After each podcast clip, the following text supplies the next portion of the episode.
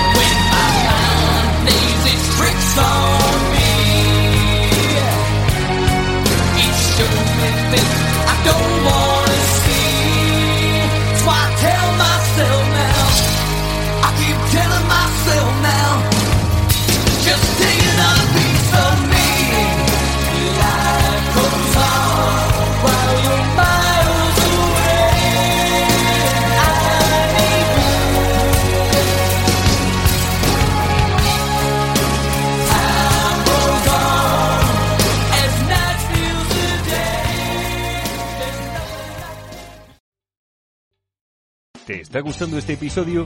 Hazte fan desde el botón Apoyar del podcast de Nivos.